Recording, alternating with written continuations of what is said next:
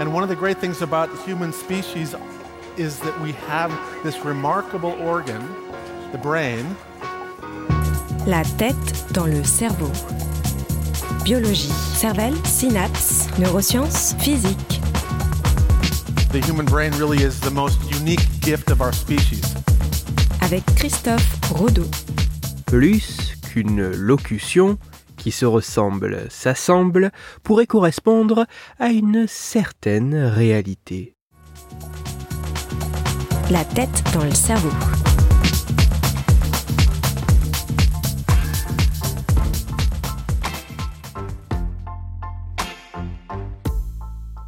À quel point ce que nous trouvons attirant chez l'autre ne serait que ce que l'on y retrouve de nous-mêmes?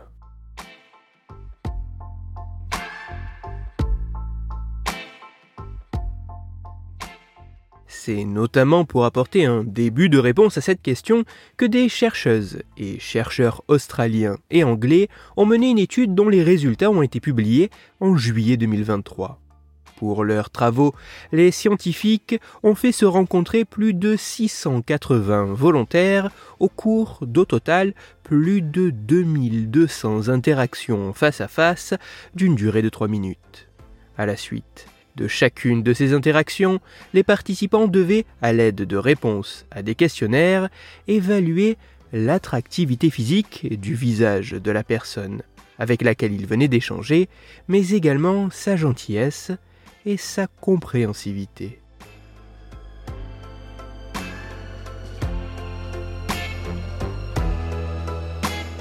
En croisant les réponses au questionnaire avec les propriétés physiques du visage des répondants grâce à une analyse de 28 points de repère, les résultats de cette étude mettent notamment en évidence que plus deux individus ont des visages similaires, plus en moyenne, ils trouveront le visage de l'autre physiquement attirant. Et il en serait également de même pour l'évaluation de sa gentillesse et de sa compréhensivité. Même si ces résultats demandent à être confirmés par d'autres études, sur des individus en plus grand nombre, au profil plus divers, avec des mesures plus objectives et dans des conditions différentes, ne faisant pas uniquement intervenir des individus hétérosexuels, et même si les mécanismes derrière ces résultats demandent à être clairement établis, il semblerait que plus deux individus partagent traits physiques faciaux en commun, plus en moyenne, ils auraient tendance à se trouver physiquement attirants et à évaluer la gentillesse et la compréhensivité de l'autre comme étant élevés. Ainsi, derrière la locution qui se ressemble, s'assemble, il pourrait se cacher une certaine forme de réalité.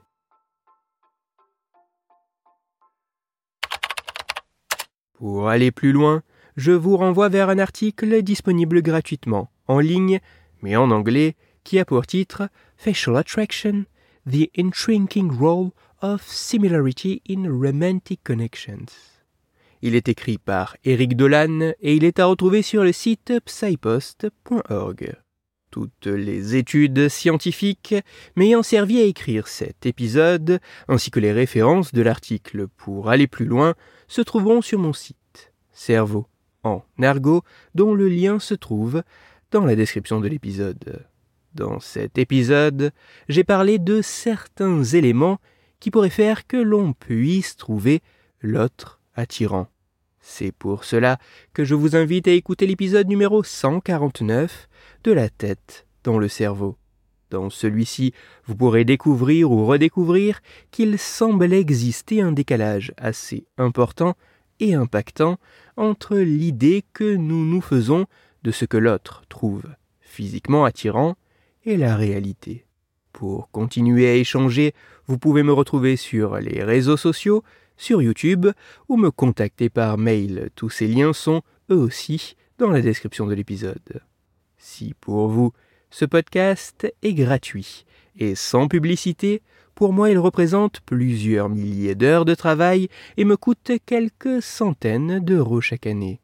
Alors, un très grand merci à toutes celles et ceux qui prennent le temps de me faire des retours, de partager mon travail sur les réseaux sociaux et de me laisser de très sympathiques commentaires et 5 étoiles sur les plateformes d'écoute de podcast. Pour me permettre de travailler dans de meilleures conditions, vous pouvez également me soutenir financièrement avec un don ponctuel ou mensuel sur la page KissKiss Bank Bank du podcast. Christophe Rodeau. La tête dans le cerveau.